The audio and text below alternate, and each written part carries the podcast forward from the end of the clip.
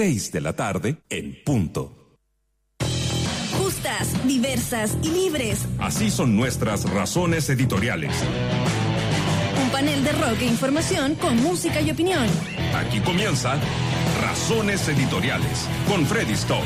USAT 94.5. La radio de un mundo que cambia.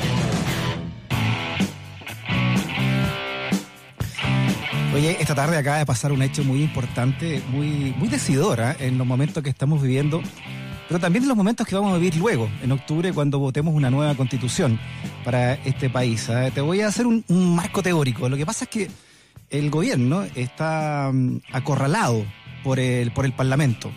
Está acorralado por una serie de, leyes que en esta pandemia van en beneficio de la gente, de tú, de, ti, de mí, de, mucha gente, ¿no?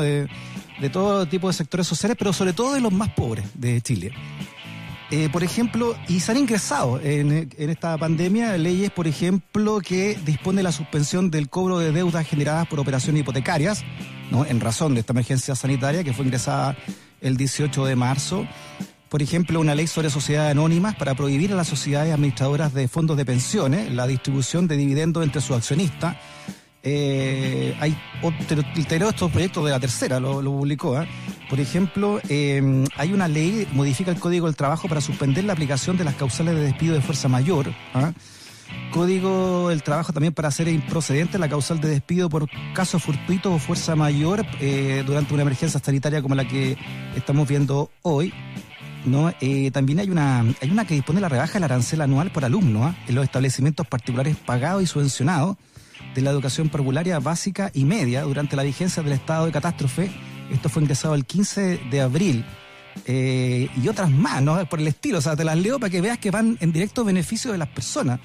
Hay una que modifica el código de aguas para establecer un área de protección en beneficio de los titulares de derechos de aprovechamiento de aguas subterráneas, también dentro, dentro de toda esta, esta normativa que estamos viviendo y esta pandemia que estamos viviendo. Eh, también, mira, hay una que regula los derechos de, y deberes que tienen las eh, personas en relación con acciones vinculadas a su atención de salud para permitir el tratamiento de datos sensibles en caso de epidemia o pandemias para desarrollar control sanitario y en las condiciones que indican. ¿ah? Y así eh, suma, suma y sigue, ¿no? Que tiene que ver con todas la, las áreas básicamente de, que han sido atacadas por la pandemia y te repito, esto en beneficio de la gente. Bueno, ¿qué pasa? Que esta, estas leyes van en beneficio de la gente, pero van en contra de muchas grandes empresas. Entonces hay un sector de la derecha que ha apoyado algunas de estas, los sectores más liberales, pero en general la derecha dura, está diciendo que estas leyes son inconstitucionales. Entonces están presionando a, al Ejecutivo para que una vez que estas leyes se aprueben, el Ejecutivo vaya al Tribunal Constitucional para que se, se diga que esto no puede proceder porque la Constitución lo, así lo prohíbe.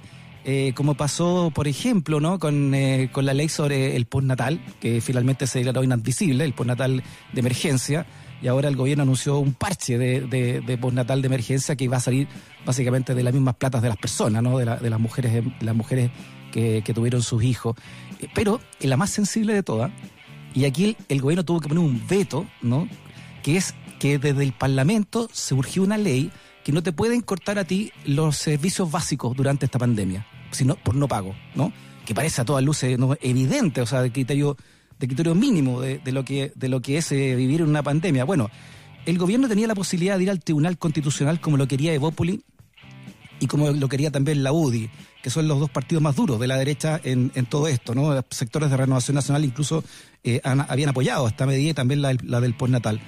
Bueno, el gobierno en su momento no fue al Tribunal Constitucional, no, no quiso ir, pero ahora señaló, y por presión también de la, de la derecha, imagínate, también grupos empresariales, señala que esto es, va, a ser, va a ser un veto, un veto correctivo a esta ley que, mira, mira cómo es, te lo voy a repetir, que no nos corte la luz, viejo, o los servicios básicos, el gas, por ejemplo, que no se corte eh, durante esta pandemia. Y otras medidas también, ¿no? Que, por ejemplo, que, lo, que, que haya internet eh, gratuito para los sectores más pobres, para los alumnos pueden estudiar, los sectores más marginados. Bueno, todo eso es inconstitucional. Entonces, ¿qué pasa? ¿Ah? Esta tarde, la, la, presidenta del Tribunal Constitucional, de María Luisa Abraham, eh, llamó urgentemente a respetar la Constitución, hizo un punto de prensa, ¿ah? y hay ministros del Tribunal Constitucional que incluso que dicen que ellas no fueron anunciados de esto. Hay cuatro ministros que votaron en contra de esta resolución de Abraham, ¿ah? la presidenta del Tribunal Constitucional, eh, y este ya llamado respeto a la Constitución. Pero María Luisa Abraham no es cualquier persona tampoco, ¿no? Ella es una la persona más cercana al presidente Piñera, incluso en lo, en, lo, afectivo, imagino, ¿no? Fue su, fue su jefa de consejero en el primer gobierno, María Luisa Abraham, y está hoy ocupando ese escaño porque la puso ahí Piñera, ¿no? fue nombrada directamente por el presidente de la República dentro de, su, de lo que también dicta la Constitución. Entonces, para evitar todos estos zapatos chinos que está metido el gobierno y también cómo va a quedar frente al país ahora si realmente se llega a producir este veto que se anunció desde la moneda para una ley que es pero de perogrullo, que no nos corten los servicios básicos en pandemia, menos a la gente más necesitada. ¿Cómo va a quedar ahora? Entonces hace este llamado María Luz Abraham y te digo esto, el contexto es interesante porque no solamente tiene que ver con lo que vivimos hoy, sino que lo que vamos a vivir eh, cuando votemos una nueva constitución, porque con esto que dice la presidenta del Tribunal Constitucional, con lo que dicen muchos parlamentarios de derecha, eh, de la inconstitucionalidad de muchas leyes y con los vetos que tiene que poner este gobierno, se demuestra entonces que esta constitución que estamos viviendo precisamente no está hecha para que soportemos y vivamos en comunidad pandemias o urgencias o sociedades como las que realmente queremos para todos los chilenos. Interesantísimo para comenzar el programa de hoy lo que ha ocurrido esta tarde con la presidenta del Tribunal Constitucional, María Luisa Bram. Bienvenidos y bienvenidas a Razones Editoriales. ¿Qué pasó en Chile y el mundo? Es hora de titulares en Razones Editoriales.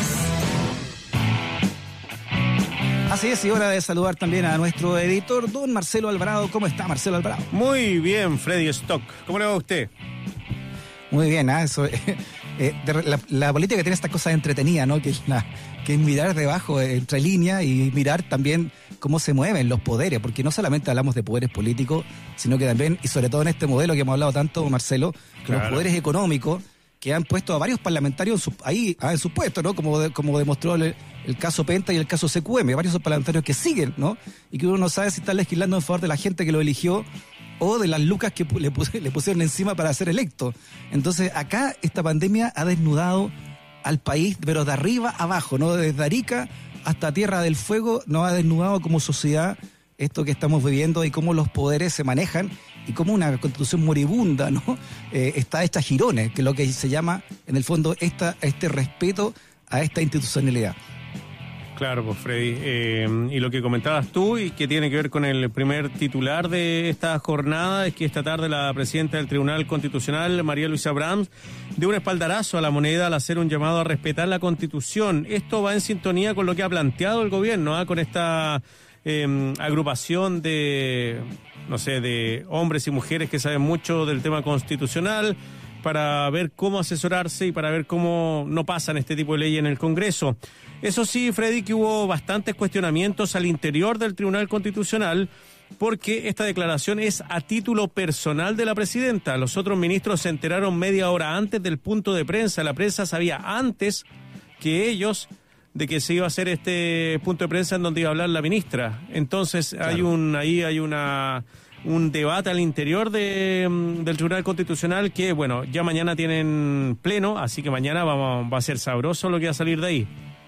Claro, por lo que se ha filtrado en la, en la prensa, Marcelo, pero también por los datos que nosotros tenemos, ¿no? Eh, de los otros, de los nueve restantes ministros, mm. hay cinco que apoyan a la, a la presidenta del, del, tribunal y otros cuatro que no, precisamente porque se enteraron a última hora y ella no podría estar hablando a nombre del Tribunal Constitucional si, si es que los otros no fueron informados. Claro, los ministros de la Corte. Pleno. Claro, es como los ministros de la Corte Suprema, cuando habla el Pleno es distinto a cuando sale un ministro y da una cuña o una declaración pública o una declaración a, los medios. Esto fue lo que hizo la presidenta. Claro, por eso volver a recordar que una persona muy cercana a Piñera también, ¿no? Eh, fue, fue su, su jefa de, de, asesores en el primer gobierno y en el segundo piso. Claro, no vamos a interpretar que recibió un llamado de la moneda para que hiciera esto. No, no nos consta. No nos consta. Un WhatsApp no sé. No, pero por lo menos a nosotros no nos, no nos consta que haya habido un, llamado a la moneda para que saliera la presidenta a respaldar la, postura de, del Ejecutivo. Para nada. No. Oye, eh, bueno, hay nuevas cuarentenas, Marcelo Alvarado. Hablamos eh, de cuatro comunas. El Ministerio de Salud anunció cinco, perdón, nuevas comunas en cuarentena a partir del próximo viernes a las 22 horas. Estas son Talagante, Calera de Tango, El Monte, Graneros y Quillota. Muy bien, y ya a esta altura leer el balance, este, pero igual veámoslo, ¿no? Veamos qué, qué es lo que dice oficialmente este gobierno. ¿eh? Que informó el subsecretario de redes asistenciales Arturo Zúñiga, 3.649 casos nuevos de COVID-19, 236 personas fallecidas eh, fueron reportadas al registro civil en las últimas 24 horas, lo que totaliza 254.416 personas contagiadas y 4.731 víctimas fatales desde el inicio de la pandemia, sin sumar las 3.000 eh, que son eh, sospechosas de haber sido COVID positivas. Muy bien. Ah, le, le dieron la vocería a Arturo Zúñiga. Es como cuando, cuando el entrenador te dice, te da, tienes toda mi confianza y a, A la tirar. semana siguiente estáis fuera. A tirar los, panes, los penales. Arturo Zúñiga tiene cara de tiene cara de afinado por, por todo lo que lo que sacó interferencia y lo que se está investigando en la justicia ya. Bueno, ahí hay. Vamos a tener que ir viendo paso a paso, día a día, este, igual que el COVID esto. Muy bien. Chao, Freddy. Don Marcelo Alvarado, un abrazo grande a la distancia. Igual, cuídate, chao. Que nunca te discriminen por razones editoriales. Radio Usach 94.5, el dial de un mundo que cambia. Te decía que son las 6 con 11. ya vámonos con Pride de YouTube. Esto es Razones Editoriales.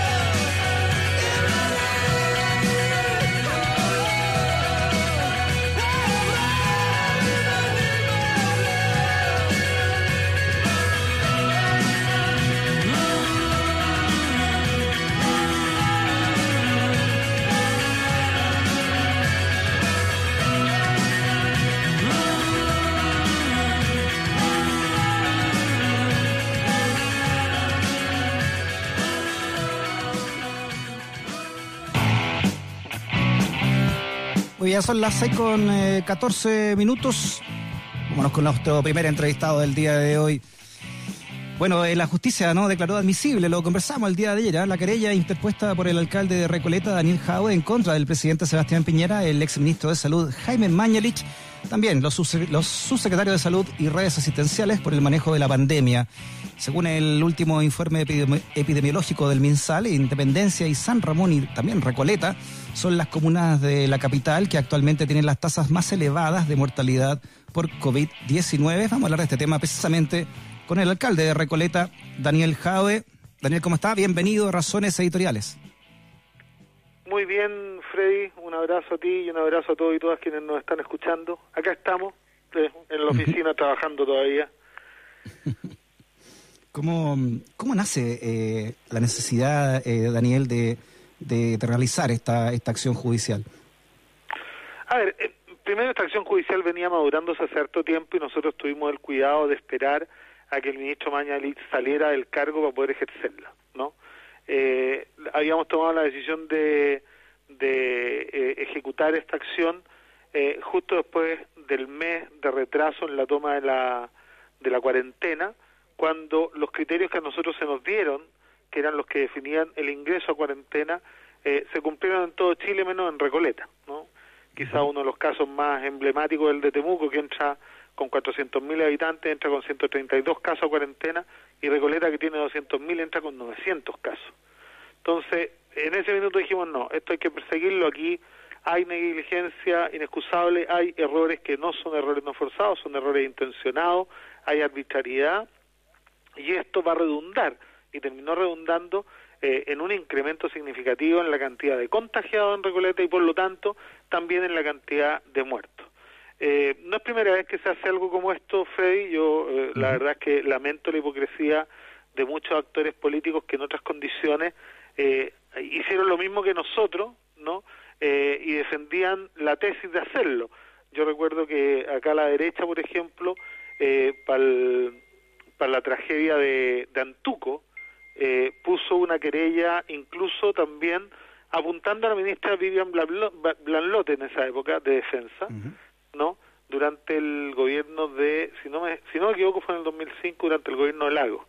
Eh, y también la derecha puso querella por los muertos eh, el 27 de febrero, eh, eh, no en el terremoto, pero sí en el tsunami por esta mala decisión y esta mala información que hubo cuando se decía que si hubo o no hubo, si iba a haber o no iba a haber tsunami, si la gente tenía que evacuar o no.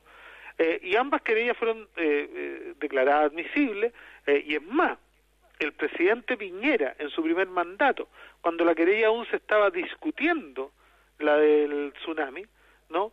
Propuso eh, un programa de reparación para los familiares de las víctimas, asumiendo la responsabilidad del Estado en las muertes que habían sido causadas por eh, malas decisiones eh, de las autoridades responsables en la época. Entonces, a nosotros nos parece de toda lógica, sobre todo cuando vemos que aquí, eh, con nuestra comuna al menos, eh, hubo arbitrariedad, hubo negación de auxilio, eh, que efectivamente todas las medidas se tomaron tardíamente, eh, que no se cumplieron ni siquiera los criterios que ellos definieron, ¿no? Y por lo tanto queremos que la justicia analice el mérito que tiene la posible comisión de los delitos que eh, se discuten en la querella. Sí. A propósito del mérito alcalde Jaue, déjeme contarle que mm, esta tarde estuve hablando con Mauricio Daza, ¿no? abogado también de, de la Fundación Ciudadano Inteligente, eh, hablando de- precisamente de esta acción ju- judicial que usted presentó.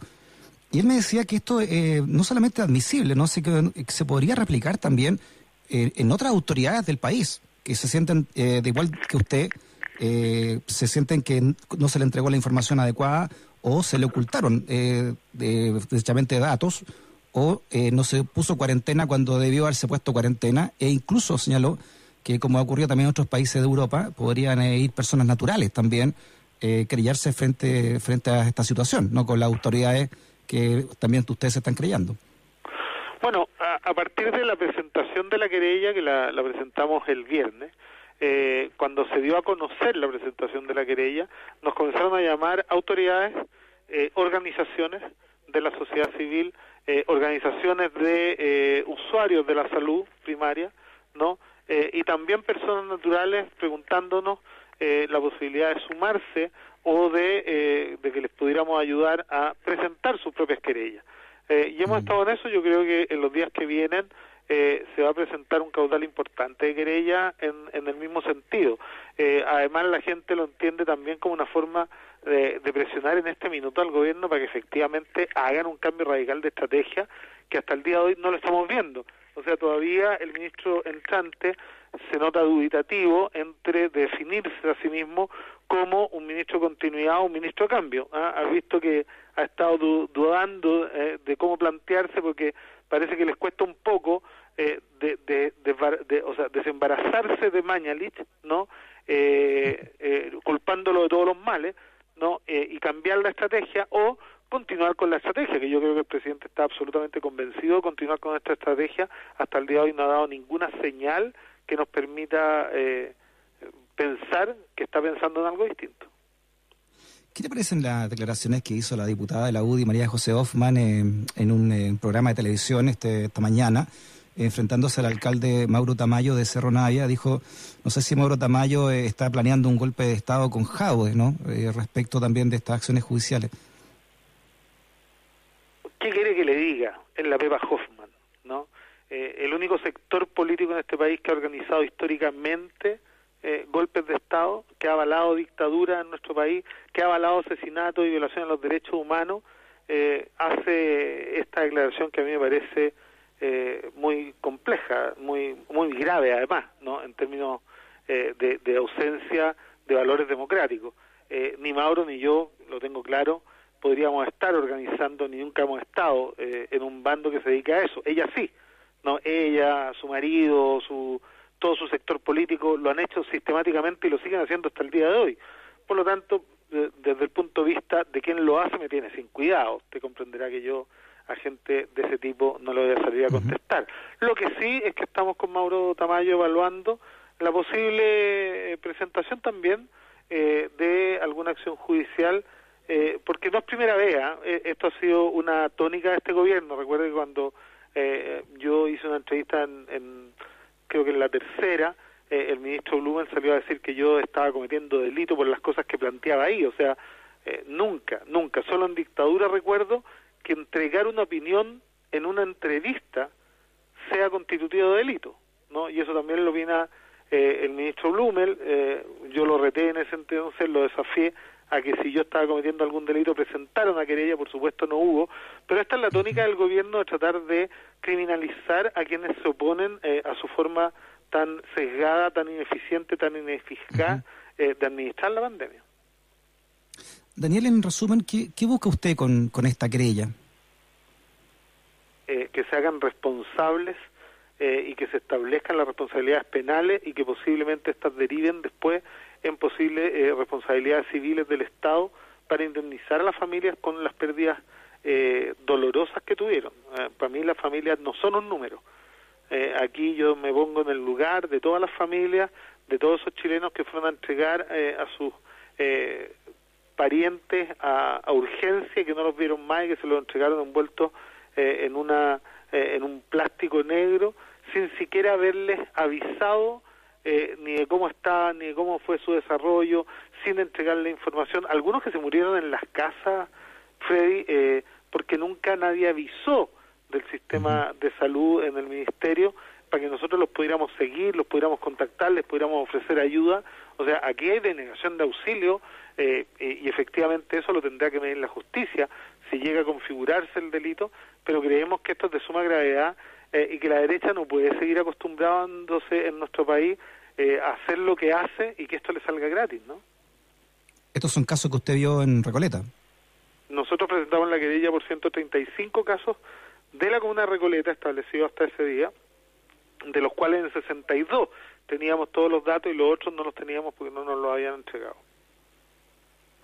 A la luz de esa realidad que usted ha visto como alcalde, Daniel, eh, ¿qué le parece el funeral que y la controversia del funeral que de- del presidente con, con su tío Bernardino Piñera? Ya, ya a mí, me, te digo la verdad, Freddy, me da un poco de, de lata, sí, eh, tener que estar comentando eh, todas las brutalidades que hace el presidente. Yo creo que no está en su sano juicio, no tiene condiciones para seguir gobernando este país, que efectivamente eh, hay que buscar una salida porque alguien que eh, trata de que, eh, y porque además el gobierno, no sé si la gente que nos escucha se ha dado cuenta, pero lleva por lo menos tres semanas tratando de convencer a Chile entero que la realidad eh, de eh, la pandemia actual es porque la gente no hace caso. Pero la pregunta del millón es, ¿cómo la gente va a hacer caso si ve que el presidente de la República no hace caso? Si ve que los ministros no hacen caso, si ven que ellos mismos no cumplen las normas, no recuerda este personaje que se escapó eh, a su segunda vivienda en la costa en un eh, helicóptero de un ministro. Entonces, cuando tú ves esto, cuando ves eh, lo de esta licitación eh, que incluía caviar, ¿ah? eh, propuesta por el mismo presidente que le manda a los chilenos una caja que no alcanza ni siquiera para cubrir sus necesidades. Bueno, la verdad es que a mí me da un poquito de vergüenza, lo digo con, con angustia, me da vergüenza ajena el presidente que tenemos en este país y me da vergüenza ajena además eh, todos los que lo salen a, a defender ciegamente sin asumir los errores eh, y pensando que ellos pueden hacer lo que quieran porque son dueños y se sienten dueños del país. ¿Cómo lee usted, Daniel, las declaraciones eh, que acaba de dar María, Luisa Bram, ¿no? la presidenta del, del Tribunal Constitucional, a, a defender, eh, o sea, a respetar más bien la Constitución? Bueno, como un llamado de atención nuevamente al gobierno eh, en esta desviación autoritaria que el presidente Piñera ha planteado eh, de eh, él diseñar una nueva institución por sí y ante sí, eh, alterando todo el ordenamiento jurídico que ellos mismos defienden tanto, además, para analizar de manera previa eh, la admisibilidad de los proyectos del, del, del, del Parlamento. Eh, yo creo que esto es también de una gravedad absoluta y demuestra que el presidente está más preocupado de lo que va a venir después de la pandemia eh, que de lo de ahora, ¿no? Mucho más que enfrentar la pandemia están preocupados de aprobar una ley de inteligencia que le dé atribución a los militares para perseguir a grupos nacionales como en dictadura, están más preocupados de ser ellos los que tengan el control de lo que se legisla y lo que no se legisla. Entonces veo eh, una angustia y una preocupación permanente en un gobierno que ya no tiene relato, no tiene proyecto, que ha abusado no de, de el control total de los medios de comunicación durante la pandemia y que además lo ha hecho de manera desastrosa. Sí, por último, Daniel, en otro tema, ¿no? Eh, hace algunos días la Asociación Chilena de Farmacias Populares a- anunció que van a trabajar en una producción de un medicamento para combatir el coronavirus. Eh, ¿Cómo se produciría ese medicamento y, y qué evidencia existe sobre, sobre él? A ver, este es el interferón que nosotros propusimos traer. Eh, eh, tú sabes que en nuestro país hay una cantidad bastante importante de médicos cubanos, algunos de ellos se desarrollan también en la academia en Chile, eh, y cuando a nosotros se nos negó por parte del ISP la posibilidad de importar, eh, en una decisión absolutamente política eh, del entonces ministro de Salud, eh, la Universidad de Conce eh, nos contactó y nos contó que ellos llevaban eh, bastante tiempo ya investigando y produciendo interferón, pero solo para estudios clínicos y para investigación interna, ¿no? Y que ellos tenían capacidad y tenían un proyecto para producir interferón chileno, ¿no? Eh, en nuestro país que lo habían presentado al gobierno, pero que efectivamente nunca habían tenido respuesta. Eh, nosotros como Asociación Chilena de Farmacias Populares, que además nosotros propusimos el interferón no porque tengamos un cego, sino que porque somos representantes de la farmacología cubana en nuestro país, ¿no? Eh, inmediatamente les dijimos, bueno, ya que no nos lo dejaron traer, si ustedes lo pueden producir, produzcámoslo y hagamos un ensayo clínico oficial de tal manera poder eh, probar, ¿no? Eh, la efectividad que tiene esto en eh, fortalecer la capacidad del sistema inmune nativo eh, de, de todos los pacientes y en particular porque le- lo queremos eh, ocupar para proteger eh, a los trabajadores del mundo de la salud. Entonces vamos a tener en una semana eh, más las primeras 3.000 dosis para empezar este ensayo clínico y vamos a presentarlo y vamos a presentar al gobierno también para ver la posibilidad de que nos ayuden a financiar, porque hoy día la Asociación Chilena de Farmacias Populares, que representa más de 90 eh, municipios, es la que se ha comprometido con el financiamiento para poder hacer el ensayo clínico, pero también para poder escalar la producción de tal manera de tener eh, varios cientos de miles de dosis eh, en un plazo prudente. ¿Con el colegio médico no, no han tenido contacto, Daniel? He conversado un par de veces con la doctora Isca Siches, que es presidenta del colegio, pero no hemos podido juntarnos, yo creo que por un tema de agendas también, pero, pero hemos estado en contacto. ¿Qué le parece el rol que ha tenido ella en todo esto?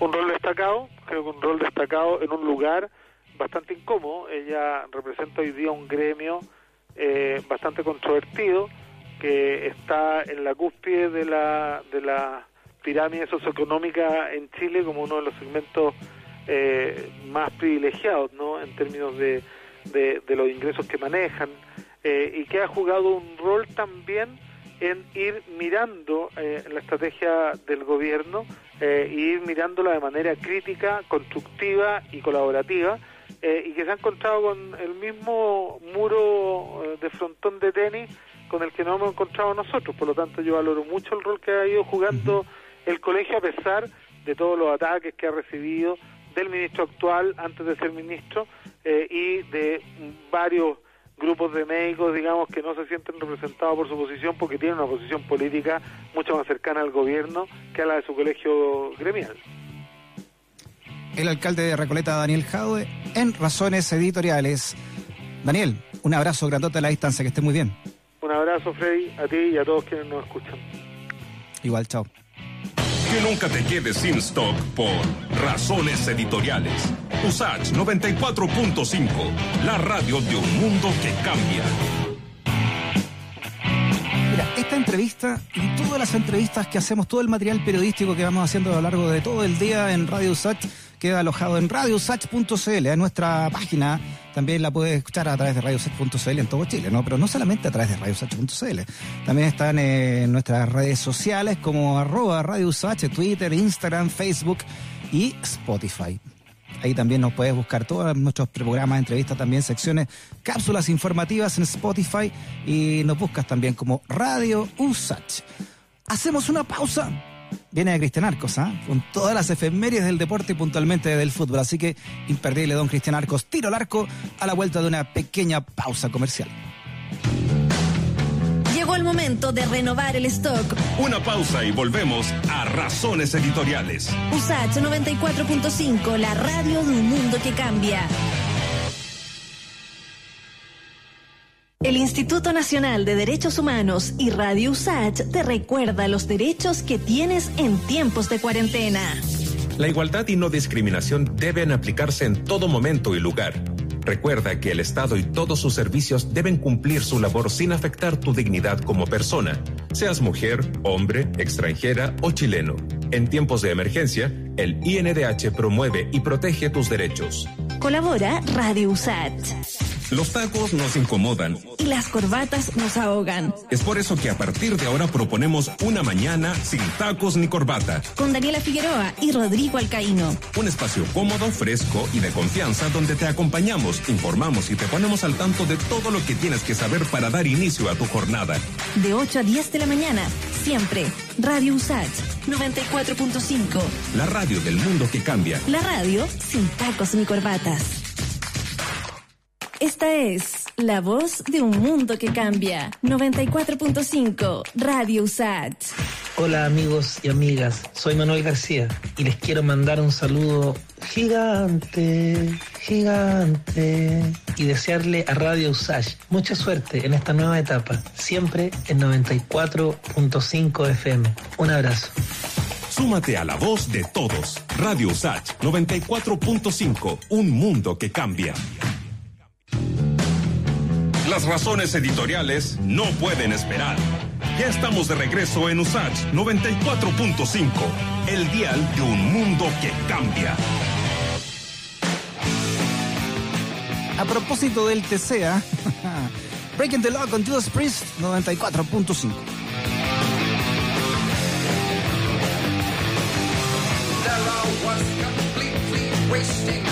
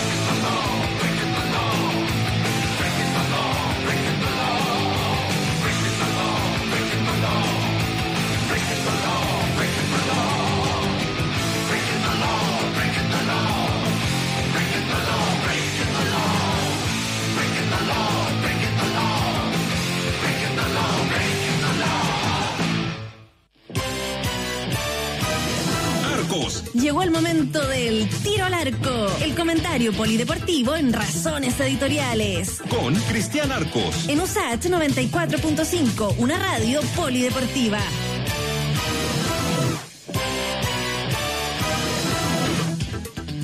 Con 36, eh, saludamos la llegada ya a la cancha, bajo los tres palos de Don Cristian. ¿Cómo está Cristian? Bienvenido. ¿eh? Hola Freddy, ¿qué tal?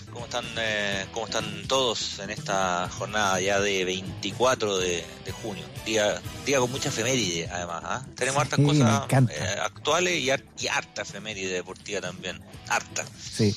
Vámonos rapidito con, entonces con, con lo que pasó el fin de semana para que entremos a lo interesante que son las efemérides.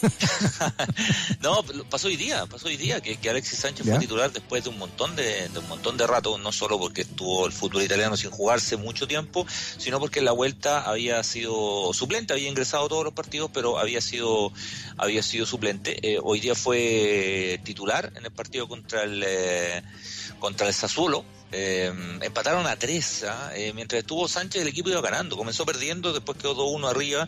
Él no hace un mal partido, de hecho ah, da un muy buen pase para el segundo gol al final del primer tiempo, un, un- un pase con un, con un giro aprovechando la proyección de, de Baragui para el 2 a 1 y después un partido que lo tenían prácticamente ganado, lo terminan empatando a tres goles con Sánchez ya, ya lo habían reemplazado. Esto, esto de los Mira. cinco cambios eh, evidentemente va, va a generar mucha modificación, ¿no? Es muy difícil que, que un jugador de ataque juegue los 90 minutos. En general los equipos, más allá de las lesiones, terminan cambiando a los delanteros. Si uno revisa la estadística, en general los que salen son los son los delanteros. Así que fue una fue una, una presentación desde lo individual, yo creo que, que sigue sumando, porque el tipo está jugando mejor, está jugando bien dentro del contexto que significa volver a jugar, pero lo colectivo no es tan buena en un Inter que, que ya está muy lejos de la pelea por el título. En, Ita- en Italia el título lo pelea la Juventus con la Lazio. Después de mucho tiempo que la Juventus ha ganado caminando el torneo italiano, este año ya está bastante más cerrada la disputa y la Lazio está ahí tratando de, de pelear por el Scudetto. Mira, ha vuelto a renacer la Lazio pues. desde los tiempos de Marcelo Sala. De los tiempos de Marcelo Sala, la Lazio es un equipo bi- bien popular en Italia, con una historia además increíble, una historia, con una historia de terror en, en algún momento, porque era el equipo de- del fascismo eh, italiano en la década del 20, del 30, pero no tiene muchos títulos. Tiene un, título ahí por ahí en la década del 70 y su segundo título lo tiene con, eh, con ese notable equipo que comandaba, y cuando decimos comandaba es literal, ¿no? El goleador del equipo era, era Marcelo Sala, un equipo extraordinario. Estaba la Bruja Verón, el Cholo Simeón, estaba Couto de- de- en- entre los centrales, estaba el Toro Vieri, en fin, era un, un equipo eh, fabuloso. Era buen equipo. eh, y, y que terminaron siendo siendo campeones, pero no es un equipo que regularmente sale campeón en, en Italia. De hecho, en Italia los dos equipos de la capital, la Lazio y la Roma, tienen muy pocos títulos en, en comparación con la Juventus, el Milan, el Inter, que son los equipos más ganadores de, de la historia. Claro, los equipos del norte. Exactamente, los equipos del norte y del sur solamente el Napoli, el equipo del sur que tiene que tiene un título, tiene dos títulos en la, en la época de, de Maradona. Napoli, de hecho Napoli acaba de ganar la Copa Italia y fíjate que el Napoli eh, no, no había ganado nada antes de Maradona y después de Maradona tampoco. Entonces por eso fue tan festejada esta Copa Italia que, que obtuvo el equipo que ahora dirige Gennaro Gattuso. ¿Se acuerdan de, de Gennaro Gattuso, el volante del Milan? Jugó como 45 años en el Milan, le pegaba hasta la mamá si estaba jugando. Así el tipo era, era- corría, chuleteaba como loco.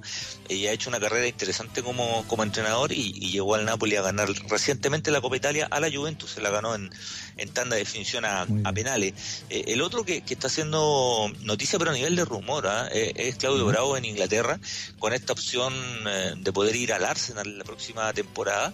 Eh, se lesionó Leno, que es el arquero alemán, tiene para siete meses sin jugar, y el técnico del Arsenal es el español Mikel Arteta, que era el ayudante técnico de eh, Guardiola hasta ahora, hasta febrero, enero-febrero era, era su ayudante técnico de los últimos años, y por lo tanto tiene un conocimiento absoluto de Bravo y ha, y ha surgido el, el rumor y la posibilidad de que, de que vaya al Arsenal también se decía que podía ir al New York City, que es el equipo que es el equipo que tienen los mismos dueños del Manchester City, compraron el New York City en la MLS, que también es una otra de las posibilidades que se ha rumoreado en el último rato de, de Claudio Bravo, que es muy difícil que continúe en el Manchester City. ¿ah? Yo creo que lo único claro es que en el City no, no va a seguir a partir del fin Sí. de temporada. Lo conversamos el, el lunes, ¿no? Que, que Sí. al menos hay, un, hay- tiene varias posibilidades, bravo. Eh, ¿Y cómo, cómo ha avanzado este, este lío de, de Djokovic? Que también lo, de alguna manera lo, lo, lo conversamos también el lunes. Eh, ¿ha, ha habido algo nuevo ahí? Sí, sí, sí. Lo que pasa es que, eh, ¿te acuerdas que hablábamos el lunes de lo irresponsable que había sido esto de, de organizar este partido, el, el Adria Tour, este, este torneo eh, itinerante, ¿no? Que toda la semana o diferentes fines de semana se estaba jugando en, en Serbia, en Croacia, en Francia se había jugado también. Bueno, ahora resulta que hay cuatro jugadores que están contagiados con eh, COVID-19. El mismo Djokovic, eh, Dimitrov, el búlgaro que fue el primero que se anunció, eh, está Koric, el croata, y está el, el- el serbio. Eh, además de dos entrenadores, además de la señora de Novak Djokovic que también dio, dio positivo, pero además se filtraron imágenes de, de una de un carrete que tuvieron en, en Serbia antes del último fin de semana donde se estaba disputando el campeonato sin obviamente ningún tipo de medida sanitaria. Es cierto que en Europa están en el periodo, como dicen ellos, de la desescalada, ¿no? Pero, pero esa desescalada eh, también ha sido gradual eh, por el temor al, a los rebrotes. Y bueno, acá es, una muestra más. Eh, Novak Djokovic eh, ha salido a ofrecer las disculpas del caso. ¿Sabes lo complicado en el caso de Djokovic? Que él es presidente del Consejo de Tenistas Profesionales. Eh, eh, el presidente de la organización de los tenistas que juegan. eh, y a veces el presidente ha dado, no ha, eh, no ha mostrado el ejemplo, ¿no? A veces, a veces el presidente, el presidente no da las buenas, buenas señales, no da el ejemplo. Eh, estamos hablando del presidente del tenis, por supuesto, ¿no? De Novak Djokovic, el presidente de los tenistas, que, mm, que nada, pues, hace- a veces hace lo que quiere el presidente. Y o sea, este presidente, en- este presidente se saltó todos los protocolos, le importó un bledo el todos los resto. protocolos, claro. Ahora, este Ya. presidente ofreció las disculpas del caso, ¿no? El Djokovic. Ah. Obviamente estamos hablando de que ofreció las disculpas, que no cambia demasiado, pero que muestra así eh, un, un poco un, un protocolo y alguna intención. ¿Sabes lo complicado de esto? Es que eh, algunos han visto con, con cierto recelo el reinicio del, del Tour en tenis. Habíamos hablado, ¿te acuerdas un par de semanas de que en agosto volvía el US Open, de que se iba a jugar Roland Garros en septiembre, iba a ser el último torneo de- del año, eh, en un deporte que yo creo que si uno toma las medidas sanitarias es más controlable que otros deportes, básicamente porque lo- Mm.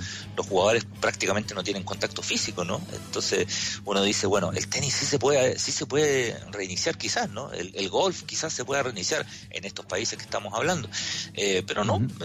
Aquí quedó la escoba, en, eh, hubo un partido que se jugó en Serbia, en un gimnasio, en un estadio en realidad, con capacidad para 1.500 personas y entraron 4.000. Entonces, evidentemente, ante eso quedó la escoba, o sea, se, produjo un rebrote eh, y un temor que ha generado una, una polémica grandota y eh, yo me quedo con las declaraciones de Nick Kyrgios, el tenista australiano, que, que es muy polémico, que juega muy bien, pero que da- en general hace noticia por las cosas que dice. Y, y Kyrgios se mandó una frase de, de- de antología, dice, a mí me critican por decir tontera, pero yo digo tontera, no las hago. Y, y le pegó un fierrazo con eso a Djokovic, porque Kyrgios siempre, siempre ha estado en contra de la vuelta de la actividad, por lo menos hasta el próximo año. ¿Por qué hay una polémica, don Cristian Arcos, con el gol número 216 de Esteban Paredes? Oh, está muy entretenida esa polémica. La- una asociación de estadísticos eh, eh, chilenos eh, empezó a revisar los goles de, de Esteban Paredes, ¿no? Esteban Paredes tiene 216 goles en la primera división de fútbol chileno, superando por uno a Chamaco Valde. Eh, Claro. ¿Se acuerdan que le hace el gol a la U y hubo no homenajes y hubo de todo, de todo? Mejor, mejor De todo. olvidarlo. y hubo, y hubo de todo, hubo homenaje, a- no solo homenaje en Colo Colo, homenaje de la NFP, puso los, los- marcó los pies ahí como una especie de salón de la fama, Esteban Paredes, eh, por, por, por ser el goleador histórico de la primera división. Bueno, salió este grupo, una asociación de estadísticos y de ingenieros, eh, gente li- ligada más a la ciencia que al fútbol, hay que, hay que reconocerlo, y algunos historiadores también, eh, para decir, ojo, el año 2011 se le contabiliza un gol a Esteban Paredes en un partido en que Colo Colo empata 2 a 2 contra Cobresal. No hay duda respecto al gol, que a, que a todo esto fue un golazo. Si uno revisa el video, fue un gol extraordinario. Sino que ese día la NFP resolvió que Cobresal había inscrito mal a un jugador.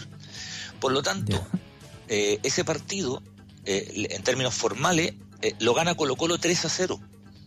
Y el puntaje fueron los tres puntos para Colo Colo y se cuenta la diferencia de gol porque fue 3 a 0, que es lo que suele pasar cuando los partidos se dan por terminados, se gana 2-0, 3-0, dependiendo de la reglamentación del Claro. país. Y se le dio a Colo Colo el triunfo por 3 a 0. Entonces, si se le da el triunfo por Colo Colo, dice este, este grupo estadístico, ¿no? Si se le da el triunfo a Colo Colo 3 a 0, si se le dieron los tres puntos, porque en cancha el partido terminó 2 a 2, si en la diferencia de gol se cuentan los tres goles y no los dos, ¿por qué se le contabiliza el gol a Paredes como oficial si no debería ser oficial? Eh, y es una posición eh, válida, yo, yo no soy un estadístico ni, ni, ni mucho menos, Pero pero. Pero, me- parece que, que es como atendible, ¿no? Empezar a, a- considerar aquello. Eh, y a partir de ahí, bueno, hay gente que dice que no, que, el gol de Paredes, de, de Paredes vale igual porque fue hecho en un formato y lo otro fue una resolución administrativa posterior. Están los que defienden esta otra, esta otra posición. Incluso hay algunos que hace mucho tiempo ¿Te acuerdas que eh, salió un, un, eh, un artículo eh, en el diario AS, me acuerdo, hablando de que Chamaco no tenía 215, sino que tenía 216 y había aparecido un gol perdido de Claro. Chamaco Valdés en un partido contra Everton jugado en el Nacional. Eh, No nah, vamos, vamos, vamos a ver qué, qué pasa con esto, porque eh, Oye, ojo que no es menor, porque eh, muchos pensaban que Paredes después de esto se iba a retirar, ¿no? Con todo lo que se ha demorado el fútbol en volver. Paredes cumple 40 años ahora en agosto. Eh, muchos pensaron que el torneo vuelve, se hace algo simbólico, Paredes se retira. Conociendo a Esteban Paredes, si le quitan ese gol en términos formales, cosa que no ha pasado, va a querer jugar más. O sea, Oiga, pero conociendo a. Esteban Paredes, seguro. De- después de ese gol de la U, no hizo más goles. O sea, si le quitan No, ese gol, queda, queda igual que Chamaco Valdés. que igual, que igual que Chamaco, con 215. Si el gol con la U, el último gol que hace, oficial, en, en, en Colo Colo. Ahora esta es polémica de aburrido nomás, de cuarentena. Sí, no, polémica de cuarentena. Sí, polémica de pandemia. En otro momento, ¿verdad? No, en otro momento, acordado. No, en otro momento lo mismo. Ahora, tiene que ver también un poco, y esto sí en serio, eh, con la... eh, yo encuentro muy valioso el trabajo que hacen la- los historiadores, la gente que trabaja con los archivos, ¿no? Porque de pronto nos, nos permiten a través de la, de la precisión o la búsqueda que hacen encontrarnos con algunas historias increíbles. Acá hemos hablado muchas veces de historias increíbles que aparecen gracias al trabajo que hacen estadísticos, historiadores que, que desmenuzan ya hasta el detalle más, más pequeño, cosa que antes no, no se hacía mucho, ¿no? El, el recopilar el archivo no era algo que, que la década del 40, 50, 60 fuera Claro. muy, muy, muy detallado. Por eso cuesta tanto de pronto encontrar informaciones, partidos y cosas, y estadísticas sobre todo eh, más antiguas. No- nadie sabe cuántos goles ha hecho Pelé, por ejemplo. No, no solo pasa en Chile. Claro. ¿Cuántos goles exactamente ha hecho Pelé? Se establece que son 1273, pero hay gente que dice que ha hecho que hizo mucho más goles, por ejemplo. Porque hay unos goles perdidos contra el Atlético, Sí, pues, no sé. Amazonas, no sé, cualquier cosa. Oye, yo me- cuando yo era chico, eh, mi tío mi tío Carlos, que el que me hizo de la U, ¿no? El hermano mío, yo siempre lo nombro porque me hizo de la U y además me enseñó el rock and roll porque él, le ponía, hacía fiesta en la casa con, con de puro rock en el año 77, 78, ¿eh? y, y él tenía unos póster en la en su pieza de la U y eran hexagonales, el hexagonal no sé cuánto, y venía muy seguido el Santos para acá. Se pegó uno de Sí, esos claro, póster que venía. tenía, unos banderines estos cuadrangulares o hexagonales o tipo Copa Carranza, que gana, Sí, jugaba uno y los ganadores jugaban la final. El Santo era un club que hacía muchas giras por Latinoamérica además. Así es. Así es, no se hacía tanto esto de, de, de nivel de nivel mundial, los jugadores sudamericanos no iban a jugar tanto a Europa eh, por, por muchas razones, una por el tema de las lucas, dos porque en Europa en general se jugaba con jugadores de los mismos países, no se permitía tanto extranjero, y, y tres, porque los jugadores hacían carrera acá, en el Santos, en River, en Boca, qué sé yo, y el Santos, como era el mejor equipo del mundo en el primer lustro de la década del 60, eh, hizo giras no solo, no solo por Chile, hizo giras por Argentina, hizo giras por Centroamérica, hizo giras en Estados Unidos, era como los Globestotter, así, era, que además en todos lados metían de a siete goles, aunque acá perdieron varias veces, ¿eh? acá hubo, la, la U le ganó a Santos, por ejemplo, en, en, en un partido, Claro. y hay, y hay un y hay un mítico partido, ¿no? De- el, el que se considera el mejor partido que se jugó alguna vez en la cancha del Estadio Nacional, un partido de eh, Santos contra la selección de Checoslovaquia, que ganó Santos 6-4. Eh, hay muchos que dicen que es el mejor partido de, de la historia jugado en el Estadio Nacional, pero eh, tú le preguntas a la gente de la época y fueron 300.000 espectadores, porque tú al que le preguntáis vio el partido. Ah, Yo, yo gente mayor le pregunto, estaban en el estadio. Es pero- como cuando la U bajó a segunda. Eh, Estaban todos. todos. los de la U estábamos ahí, po. Estaban todos, había todos lloramos. 150 mil personas en el, 150 mil personas en el Estadio Nacional. Pero bueno, eso es parte de, la- de, la- de las historias que son los mitos y alguna vez lo conversamos. Yo soy de los que creen que el deporte, como relato épico, necesita de estos, de estos Sí. mitos, eh, ¿no? Eh, Sí. y, y que empezar a precisarlo, yo sé que es una buena pega y todo, pero que de pronto el fondo del mito no cambia demasiado. Los mitos en general hablan mucho de nosotros mismos, ¿no? Los que somos aficionados, más que de la historia misma. O sea, a mí me dicen, no sé, Lucho Martínez de Curicunío para mí es el mejor nueve de la historia después de Romario. Evidentemente no lo es, ¿cachai? Pero es parte de, es parte del mito y ahí no nos vamos a mover de, de ahí, aunque racionalmente sepamos que los, los- los otros jugadores son muchísimo mejores, ¿no? Claro. Oye, como, claro, de ahí viene Soriano, ¿no? Y, todo, y se hizo se hizo famoso Claro. con toda la, la- la- todos los cuentos y todas las historias de- sobre el fútbol. Me imagino que usted leyó el penal más largo del mundo, ¿no? Sí, claro, el mejor cuento, para mí el mejor cuento de fútbol escrito en la historia de la humanidad en lenguaje alguno. ¿Ah? Es, eh, la historia del Gato Díaz, el, el, el arquero de- del equipo del sur de, de Argentina. Un que cuento ese- maravilloso. El penal más largo del mundo. Sí, además que le pega, no vamos a decir si la echó para adentro para afuera para no contarle el final del libro. Jorge Letele ya lo hubiese contado al final. No, después Jorge Tener nos escribe por Twitter, dice, ojo que estoy escuchando, ¿ah? y no- atento al bullying. No, no, no, tranquilo. Pero eh, es, es muy buena la historia. Hicieron una película en España a propósito, Jorge, del penal más largo del mundo, una película re mala, pero pero era buena la idea de hacer una película con el penal más largo del mundo, pero eh, Soriano tiene cuentos maravillosos, tiene, tiene de cuentos de fútbol increíbles, Fontana Rosa en Argentina, Sacheri tiene novelas en torno, en torno al fútbol, lo de Sacheri es distinto porque es como en torno al, al, al fútbol, ¿no? Los de Soriano son de- derechamente futboleros, fanáticos, periodista él también, hincha fanático de San Lorenzo, Sí, es, es un, es un gran creador Bueno, de la literatura deportiva. Sí. Es, que, es que los argentinos eh, entendieron, ¿no? De- los primeros, por lo menos en Latinoamérica, creo yo, que, que, que el fútbol lo, lo miraron de manera intelectual. O sea, Sí, eh, claro. entendieron el fenómeno del fútbol y lo intelectualizaron, esa pasión. Sí, los argentinos, argentinos, uruguayos, eh, eh, Galeano ahí juega un, un rol muy importante porque efectivamente eh, eh, logra un puente que era un puente cortado, todavía es un puente medio cortado, ¿no? Pero antes era mucho peor, que era esta la, la- esta visión intelectual siempre miró con mucho desprecio el tema del, del fútbol como como muchos fenómenos sociales, ¿no? Lo miraba con cierto desprecio, por- seguramente por el, el- el arraigo popular que tenía, qué sé yo, eh, y, y le ponen desde el punto de vista como fenómeno cultural, evidentemente, eh, ellos son capaces de, de meterle además eh, fantasía, de meterle literatura, de meterle película, de meterle ficción y también de meterle, de meterle cultura y de meterle aprendizaje y qué sé yo, estructura a, a un fenómeno Claro. eh, cultural. El, el deporte y el fútbol, lo hemos hablado mil veces, el deporte y el, el fútbol en particular, el deporte en general, son fenómenos culturales sin lugar a dudas, son Tremendo. movimientos políticos, pero sin lugar a Sí, dudas. claro. Social y político, de todo, ¿no? Sobre todo en Argentina, que es más de barrio, ¿no? Eh, Además, en Argentina es- tiene es un proceso de eso. identidad, claro, tiene un proceso de identificación que, que es muy, muy propio, ¿no? Es muy difícil que se dé en otros lados de- del mundo. El fútbol argentino en eso no solo nos lleva una ventaja a nosotros, yo creo que le lleva una ventaja prácticamente a todos, ¿no? El fútbol como se vive en Argentina es muy Mm. difícil que se viva en otro lado. Hay lugares donde son muy fanáticos. En Brasil el fútbol es una religión. Aquí en Sudamérica, en Colombia son fanáticos, pero terribles. En Perú también. Nosotros yo creo que no somos tan fanáticos como creemos. Pero Mm. en Uruguay también se vive muy fuerte. Pero esta cosa de identidad de Argentina, yo, yo creo Sí. la veo muy difícil de replicar en, en otro lado. Atlanta, de cuarta división, tiene identidad. po. O sea, el los hinchas de Atlanta son de Atlanta nomás. po. Y tienen su historia yo de y su chico barrio. escuché y su Chacarita. Chacarita. Junior. El funebrero, claro, el funebrero. Quizá en un barrabás se lo leí, no sé, pero Chacarita, para mí siempre se me quedó en la cabeza de chico el nombre. El nombre es Chacarita Junior. Chacarita Junior. Oiga, eh, Cristiana, a propósito de efeméride, eh, cinco años se cumplen del dedo de Jara. Hablamos de la mano de Dios el lunes, ahora hablemos del dedo de Jara. Sí, qué buena, qué buena, qué buena metáfora, la mano de Dios por un lado y nosotros recordamos el dedo Jara. Eh, es- ese partido pasaron muchas cosas, son cinco años de ese partido Chile-Uruguay. Yo no sé si a ustedes les pasa, eh, lo escribí en Twitter en la mañana y mucha gente le pasó. Eh, yo por lejos, esto es un caso, una historia personal, pero por lejos el gol que más grité de, de ese campeonato, de esa Copa América, el gol de Isla Uruguay, lejos. Yo al, al menos yo lo grité más que el penal de Alexis.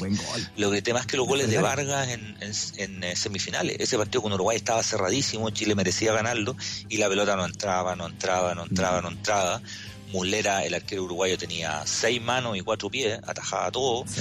Eh, los uruguayos metieron hasta, no sé, hasta Pepe Mujica lo metieron dentro del área. No, no había manera de, de entrarle a los a los uruguayos. Y viene el gol del, de, claro, y viene el gol del que quizá uno menos espera, ¿no? El lateral Mm. derecho, medio piola, como el Guaso Isla, y, y anota el gol. Eh, pero ese partido es el partido del de Ojara también, ¿no? El partido es- de ¿Qué hace la toca para el lado a Jara para que él le pegue el puntete de afuera del área? Valdi- Valdivia. Valdía, extraordinario Valdía. Como lo ve lo, de reojo y lo deja solo, así, toma, Sí. pégale. A lo, Sí, a lo Pelé con, con, con Roberto, ¿cómo se, Carlos José Alberto. Carlos, ¿cómo se llama? Carlos Alberto, sí. Pero, es, guardando las proporciones, en, en términos futbolísticos más o menos parecido. Él, él lo mira de reojo, la toca para el lado y, y al otro le pega como viene nomás. Eh, Mm. En ese gol es muy importante porque era un centro medio perdido y Pinilla va a saltar, va a pelear una pelota que sabe que no va a ganar. Pero Pinilla Claro, salta exacto. a pelearla igual, a generar rebote, todo lo que, lo que es como muy instintivo de los delanteros. Y efectivamente Mm. el rebote le queda a Valdivia. Valdivia mira de reojo a un compañero y aparece, como te digo, el héroe inesperado, ¿no? Que, que es Mauricio Isla, que anota, anota este gol. Ya se había ido expulsado Cavani, eh, porque Cavani se había expulsado en esa jugada con, con Jara. Yo me acuerdo estar en el estadio y nosotros, eh, como la jugada ocurre en otro lado, o sea, la pelota estaba en un lugar y Cavani le pega el, el, el combo en, en Ozzy Osbourne, como dice un amigo mío, el combo en Lossi, a, a Jara. Eh, en el estadio uno no se da cuenta que, que por qué le pega el combo. O sea, de hecho pasa medio desapercibido, eh, lo expulsan y me acuerdo de estar en el estadio y que empiezan a llegar fotos.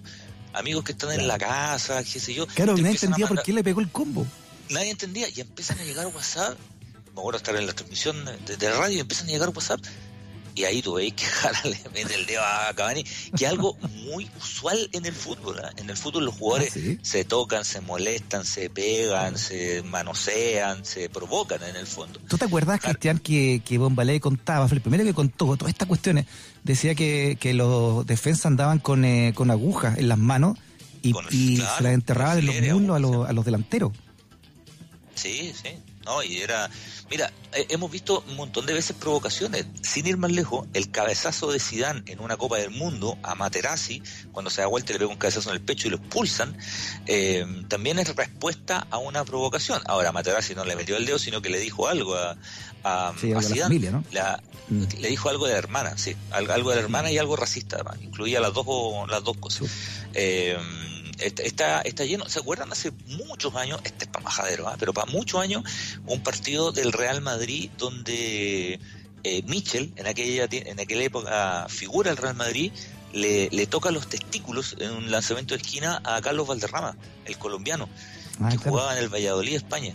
Y se armó una polémica gigante y hasta el día que se retiró a Michel las barras contrarias le cantaban a propósito de ese de ese incidente porque la cámara lo capta justo. Le toca dos veces, le agarra ahí a Claro. su, su frutera, como Es decían en el campo, a- al pibe al pibe Valderrama.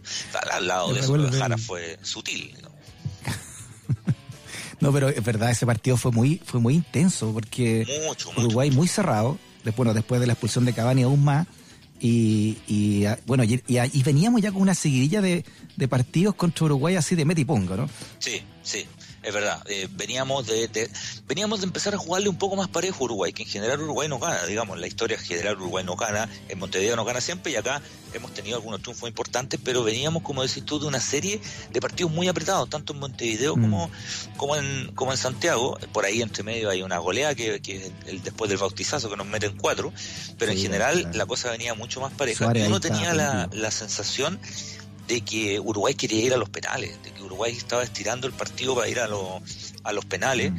Eh, bueno, ese es el partido también donde Jorge Valdivia le dice a- al maestro Tavares, con, pero con respeto, ¿no? Y, y el, y el, con, el con respeto se convirtió en, con respeto. en, en meme, en muletilla, en ah, cualquier alguien le dice ah, se, va, se, va, se va de un desmadre, pero con respeto. ¿ah? Es, es el eh, surge a partir de, del comentario de, de Jorge Valdivia. Hay que decir que a, a Jara no lo expulsaron, pero después lo castigaron por oficio. O sea, es- eh, Jara no volvió a jugar la Copa América del, del 2015. Lo, hubo sanción y se perdió el resto de, del, del campeonato. Bueno, hoy cinco años ya como pasa la cuestión, ¿ah? Así es la vida, ¿no? Sí, pues, en- en el 4 de julio del 2015 Chile gana su su primera su primera Copa América en el Estadio Nacional contra contra Argentina seguramente bueno hay, hay varias historias de ese equipo de ese proceso de esa formación de, de algunos partidos complicados eh, algunas cábalas que tenían los jugadores ese ese es el partido también después donde Alexis Sánchez en una declaración dice un garabato, no, no, no lo voy a repetir acá, pero que, Mm. que él venía jugando mal y que los compañeros en el camarín le dicen, oye, ¿qué te pasa? Ah, sí. y, sí, sí y él Lo y dice él cuando termina el partido en, en la cancha. ahí. Sí, sí, así Claro. es. Es después de ese partido con, con Uruguay. eh, y a propósito de bueno, las pequeñas grandes historias, el que le dice eso es Claudio Bravo. Es el, el, arquero capitán que es bastante cercano con Alexis, que lo agarra, los amarrea y le dice, oye, ¿qué te pasa tal por cual que estáis caminando? Y entra ya un Alexis mucho más enchufado en el, en el segundo tiempo. Oye, un agrado siempre hablar con usted de, de efeméride, de historia del fútbol, ¿ah? don Cristian Arcos. Un abrazo grande. Nos vemos, ¿ah? que pasen bien. Chao, chao. Chao, hasta el viernes. Freddy puede ser una pesadilla gracias a sus razones editoriales. Usach 94.5, una radio que defiende sus razones editoriales. A propósito, vámonos con Lossi, con Lossi Osborne. Vámonos con Back at the Moon 94.5, razones editoriales.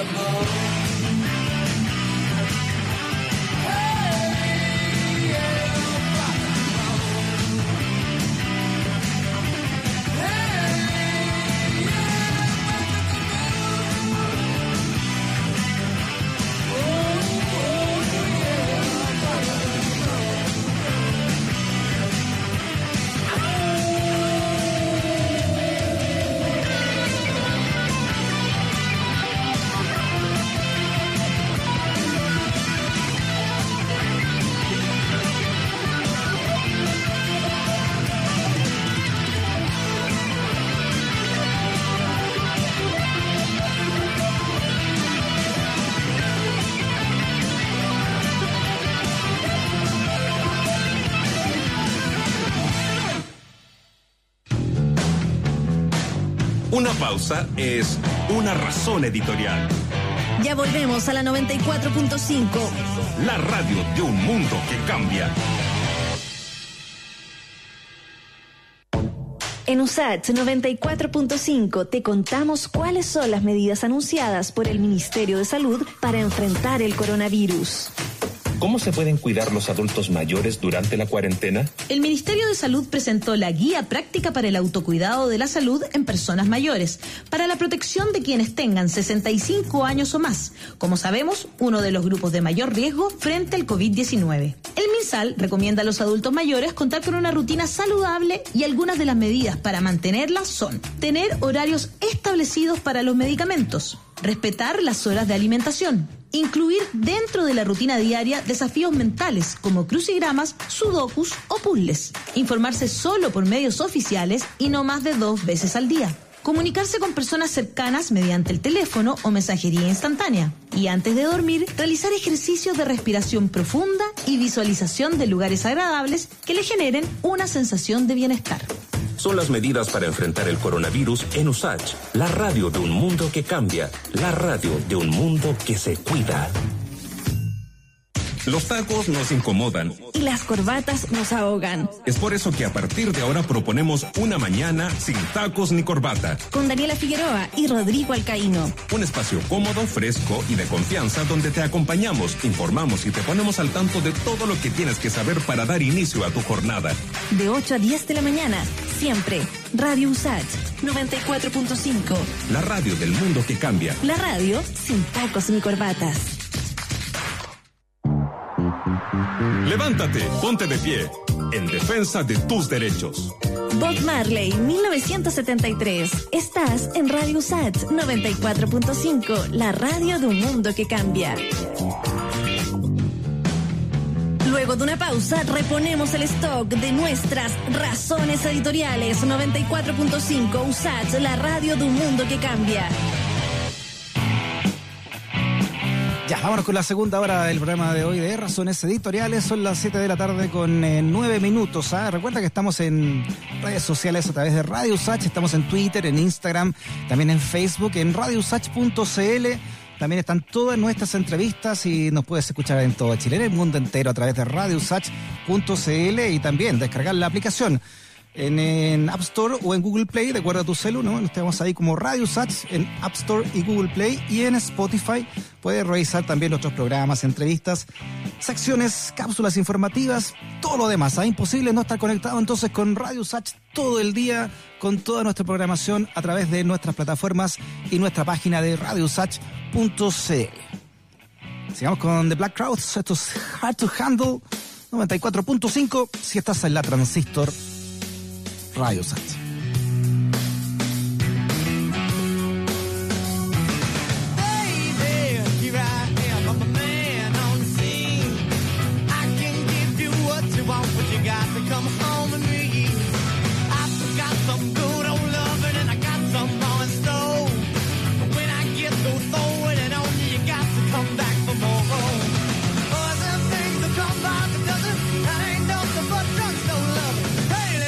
Let me light your candle calls the mama I'm sure all the hand and I just around. Action speaks louder than words and I'm a man of great experience. I know you got another man but I can love you better than him. Take my hand, don't be afraid I'm gonna prove every word I say. I'm advertising love for free so you can place your ad Won't come along and down by the thing, let me light your candle calls and mama, I'm sure all the hand and just around. Yeah, all the. Oh, baby. Baby, here I am, a man on your scene. I can give you what you want, but you got to come home with me.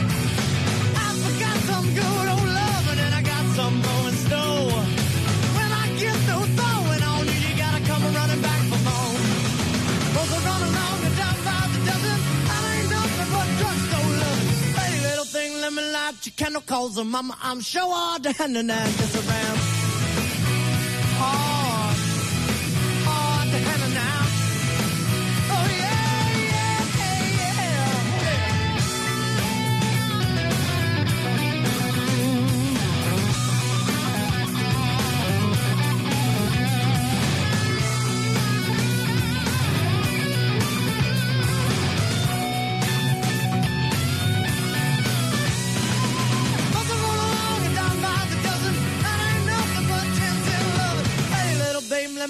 Your coals, and mama, I'm sure all the henna now just around.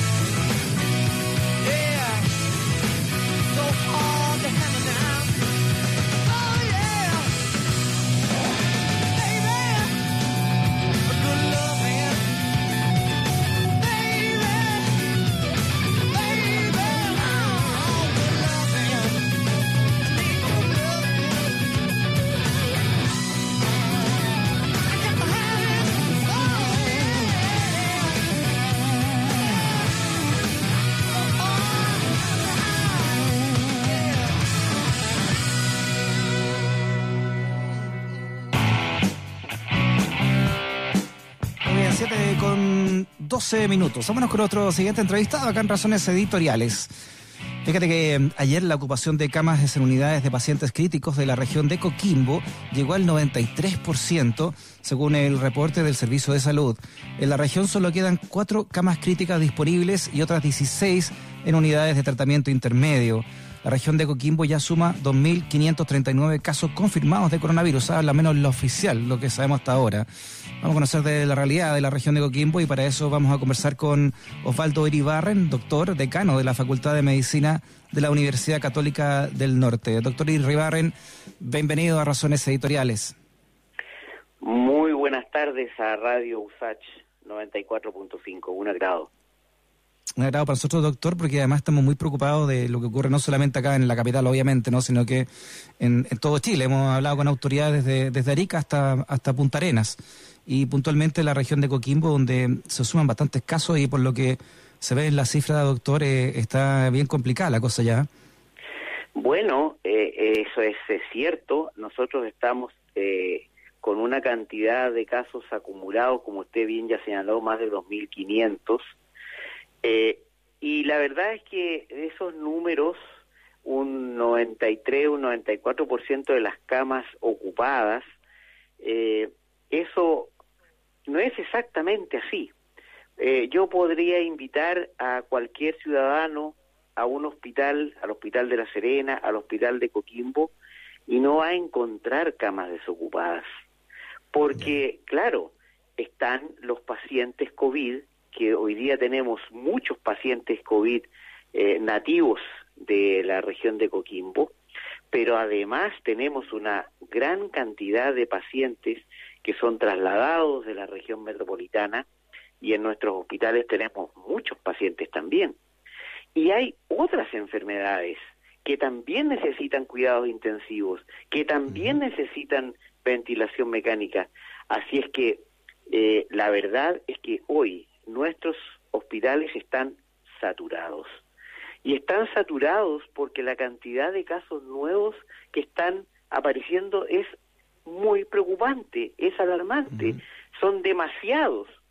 Y va a llegar el minuto en que ya eh, no vamos a poder dar abasto. La situación está en un punto de inflexión que nos tiene a todos muy preocupados, verdaderamente muy preocupados.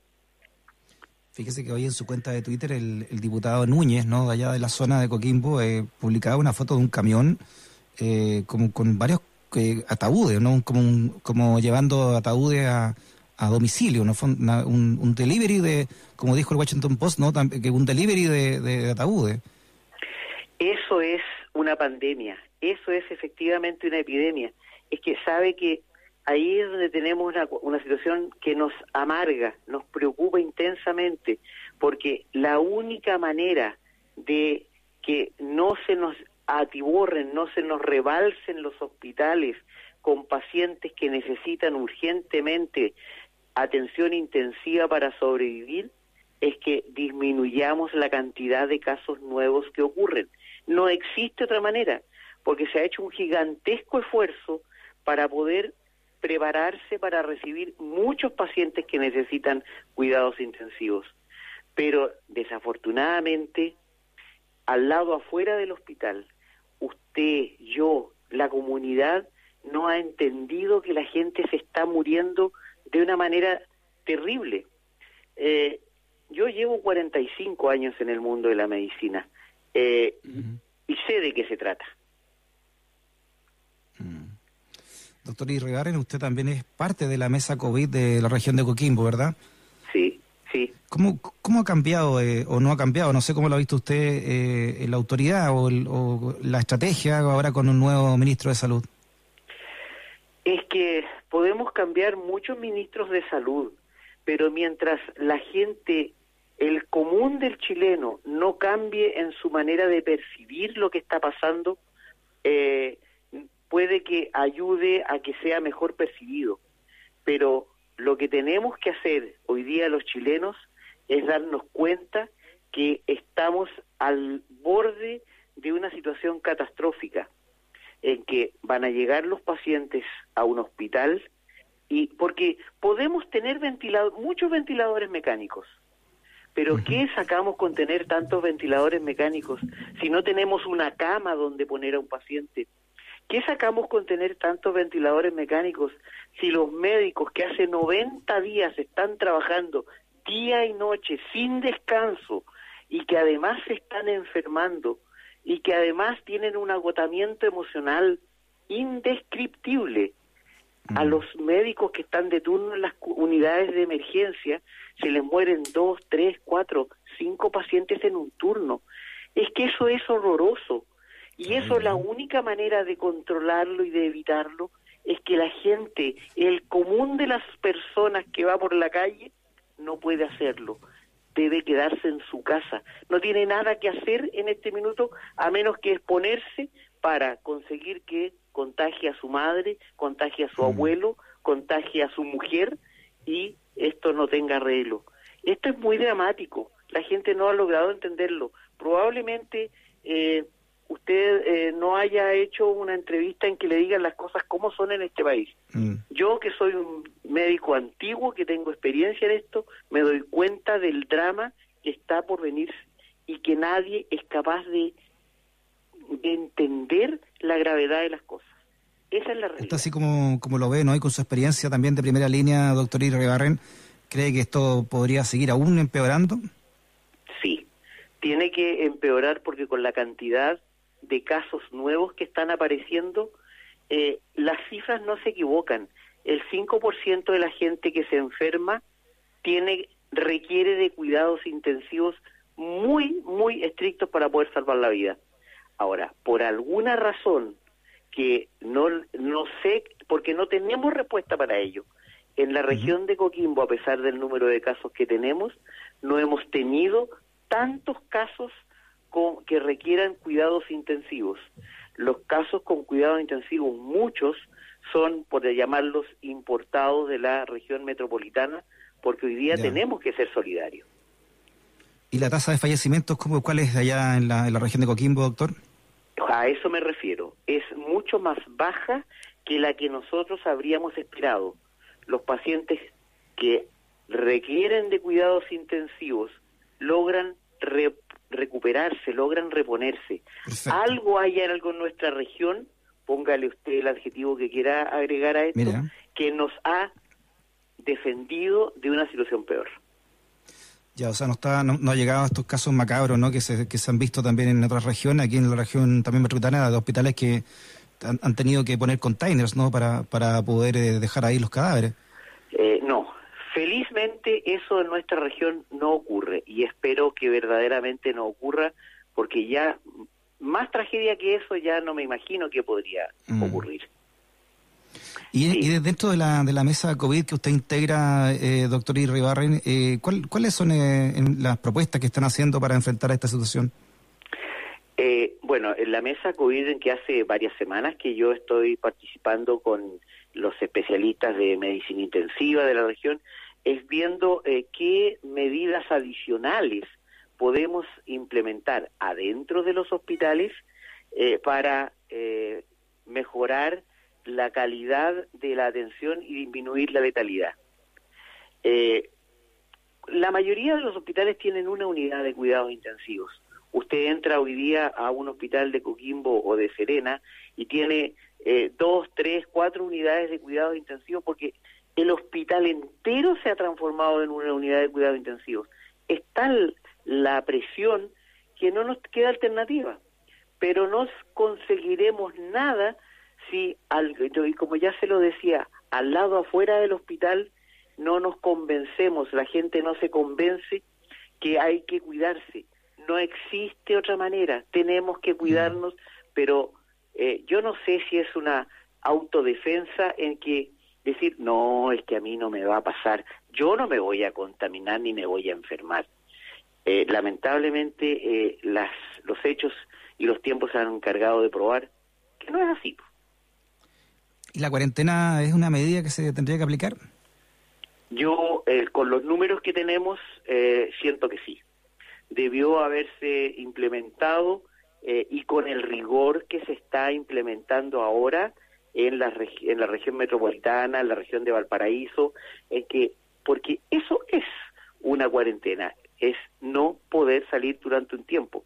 Eh, y la gente eh, no, no, no, no lo entendió o no quiso entenderlo pero me parece que es eh, oportuna y necesaria en, en un par de comunas aquí de nuestra región de Coquimbo. Sí, parece que son muy relajados allá, allá en Coquimbo, ¿no? En, en la región entera. Eh, no, es que estos no son tiempos para relajo, son tiempos para ser extremadamente responsable, extremadamente riguroso y ahí todavía, eh, como dice el chileno, nos falta una P, nos falta un poquito. ¿Pero qué falta, doctor? Perdón, ¿falta ahí una, una, una comunicación mejor? ¿Falta más pedagogía? Eh, ¿qué, qué es lo- porque la gente realmente entienda que detrás de esto hay una tragedia. Eh, sí, probablemente una mejor campaña eh, más insistente, más directa eh, a la comunidad de que esta la gente que se enferma de esta enfermedad y que tiene más de 70 años se va a morir. O sea, si su mamá se va a infectar con esto, usted se va a quedar huérfano. Suena terrible, suena espantoso, pero eso es.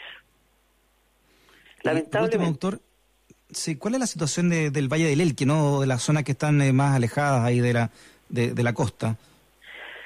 Eh, bueno, cuando yo le decía que hay algo que tiene nuestra región que está des- como, eh, por decirlo, defendiendo a nuestra comunidad, eh, probablemente pueda ser con eh, la densidad de población, probablemente con la temperatura ambiental, tal vez eh, con eh, la cantidad de viento que tenemos eh, y polución muchísimo menor.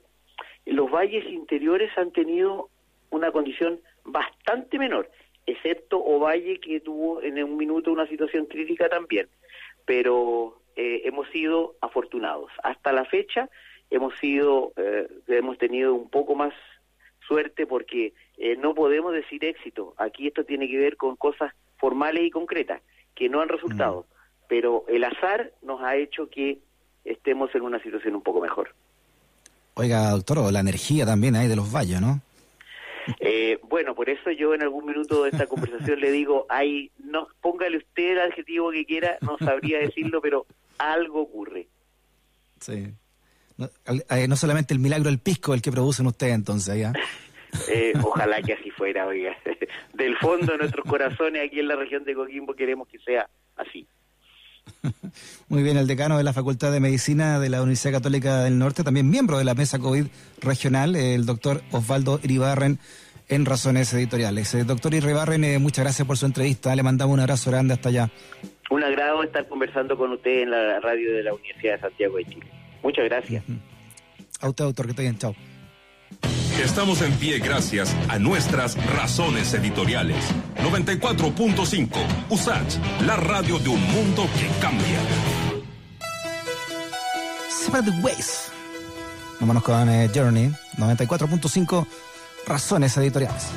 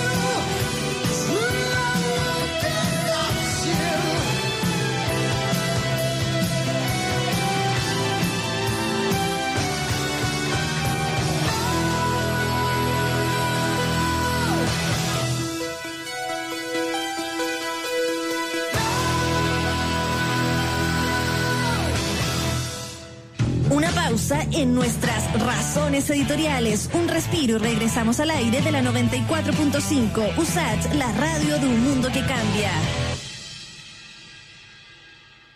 El Instituto Nacional de Derechos Humanos y Radio USACH te recuerda los derechos que tienes en tiempos de cuarentena.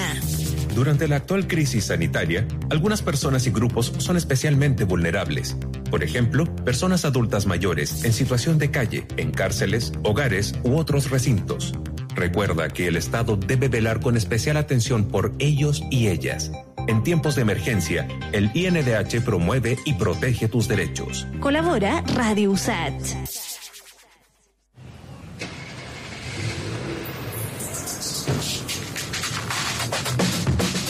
En nuestra estación, que estés informado es central.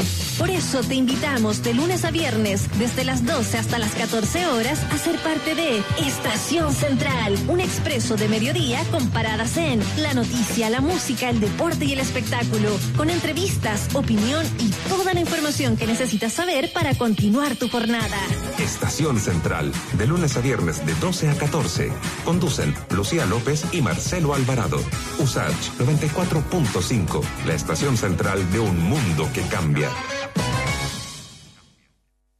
Todos para uno y uno para todos. Alejandra Valle, Daniel Stingo y Mauricio Jürgensen te invitan de lunes a viernes desde las 10 de la mañana a unirte a La Voz de los que Sobran. Un espacio de conversación libre, independiente y sin miedo al poder. Análisis crítico sin censura. La voz de los que sobran. Lunes a viernes desde las 10 de la mañana. Únete al baile, siempre en USACH 94.5, la radio de un mundo que cambia. Vuelta en Razones Editoriales 94.5 USAT, la radio de un mundo que cambia. Seguimos con el pequeño gigante de Dio con Rainbow in the Dark 94.5 Razones Editoriales.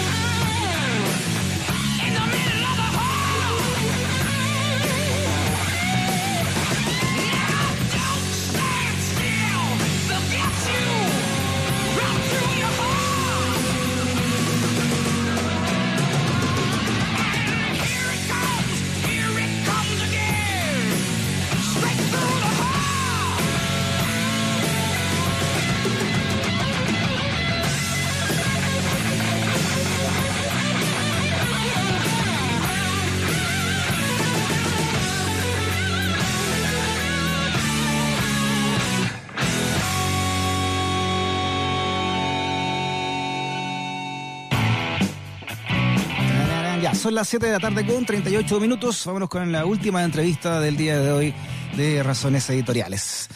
Bueno, lo conversamos también, ¿ah? fue parte de nuestra reflexión introductoria del programa. La presidenta del Tribunal Constitucional, María Luisa Bram, realizó un urgente llamado a respetar la Constitución, dijo, ¿ah? señalando que hoy en la Constitución están las reglas que permiten guiar el futuro, señaló, agregando que este es el momento en que se debe regir más que nunca eh, dentro del orden constitucional que nos hemos dado, señaló. ¿ah? Todo esto en medio ¿no? de la pugna entre el Ejecutivo y el Congreso por el anuncio del presidente Sebastián Piñera de una comisión que perfeccione los criterios de admisibilidad de las mociones y proyectos de ley. Vamos a hablar de este tema con el presidente de la Comisión de Constitución, Legislación y Justicia, reglamento también de la Cámara de Diputados, el diputado Matías Walker. Diputado Walker, ¿cómo está? Bienvenido a Razones Editoriales. Hola Freddy, tardes, gusto saludarte tanto tiempo, encantado. Igualmente, Matías, ¿qué, le, ¿qué le parece, diputado, eh, estas declaraciones de la presidenta del Tribunal Constitucional? ¿Le sorprendieron? Sí, la verdad es que es muy inusual, porque, a ver, la primera que tiene que respetar la Constitución es la, la propia presidenta del Tribunal Constitucional, es María Luisa Abraham. Y lo digo porque si uno lee las facultades del Tribunal Constitucional y las facultades de la presidenta del Tribunal Constitucional, siempre eh, la Constitución y la ley orgánica que regula eh, al Tribunal Constitucional establece que ellos pueden resolver cuestiones de constitucionalidad, pero al resolver casos concretos, en sentencias judiciales. El Tribunal Constitucional es un órgano jurisdiccional que tiene que resolver controversias entre el Congreso y el presidente de la República, tiene que resolver controversias cuando alguien recurre de inaplicabilidad por inconstitucionalidad de, de, un precepto legal determinado, pero no llegar y hacer una declaración, yo, yo diría, Freddy, delimitando de alguna manera en la deliberación política.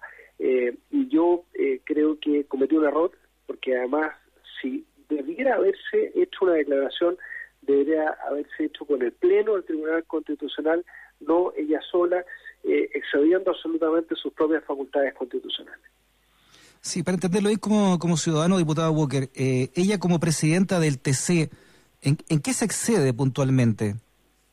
Lo que pasa es que si tú ves las facultades que tiene la presidenta del Tribunal Constitucional, eh, está eh, conformar la tabla, rendir cuenta de, de su gestión, todo lo que es la organización del Tribunal Constitucional, si tú ves las facultades del tribunal tal, es resolver eh, respecto a recursos de inaplicabilidad, eh, cuando se suscita una cuestión de constitucionalidad en la discusión de un proyecto de ley, etcétera.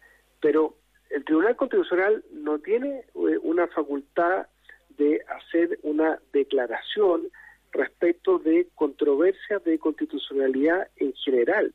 Ellos pueden resolver frente a un requerimiento, por ejemplo, de un grupo de diputados y un grupo de senadores, o frente a un requerimiento del propio presidente de la República, pero no pueden hacer una opinión política respecto de eh, una cuestión, en este caso, de admisibilidad de los proyectos de ley, que además muchos de estos temas terminan el Tribunal Constitucional eh, cuando, por ejemplo, eh, un diputado, la UDI siempre lo hace, hacen reserva de constitucionalidad de un proyecto de ley que nosotros aprobamos en el Congreso. Por ejemplo, eh, la extensión del natal. Entonces, si después se recurre al Tribunal Constitucional, el Tribunal puede resolver, pero en una sentencia, no en una declaración. Y a mí me da la impresión de que la presidenta del Tribunal Constitucional hace esta declaración sola, porque además no tuvo apoyo del resto de sus pares, de los ministros, que probablemente consideraron inconveniente hacerlo. Sí, hay cuatro ministros que, que no estuvieron de acuerdo con esta declaración. Así ha trascendido. O sea, este, este, esto de ponerse ¿no? en, en, en, una posición de ya hacer un llamado a respetar la Constitución es un pedestal que no le corresponde a, a la figura que ella representa. Lo que pasa es que ella no puede hacer un llamado a respetar la Constitución vulnerando ella misma la Constitución. No puede eh, atribuirse facultades que no tiene. eh, ella, ella no puede ser una comentarista de la contingencia, ni ella ni el pleno del tribunal.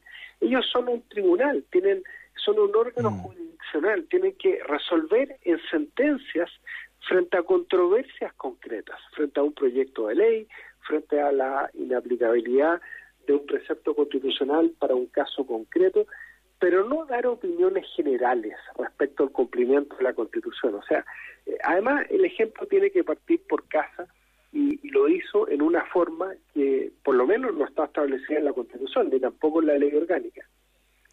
Claro, diputado Walker, porque uno lo más evidente que, lo lee, ¿no? Una declaración así es que está haciendo un llamado a- al Poder Legislativo de que no siga propugnando leyes que estarían en contra de la admisibilidad o de ser admisibles por ser inconstitucionales.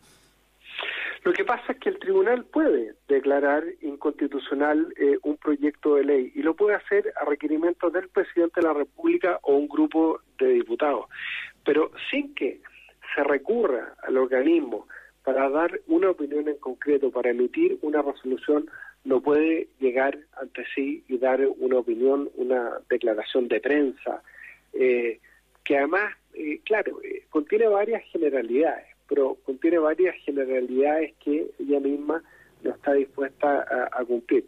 Me pareció raro, yo lo he conversado hoy día en la tarde, Freddy, con muchos profesores de Derecho Constitucional y la verdad es que lo encuentran insólito, lo encuentran inédito y es lamentable, ¿ah? porque, a ver, María Luisa Abrán fue jefa de gabinete del presidente de la República, Sebastián Piñera en su primer gobierno.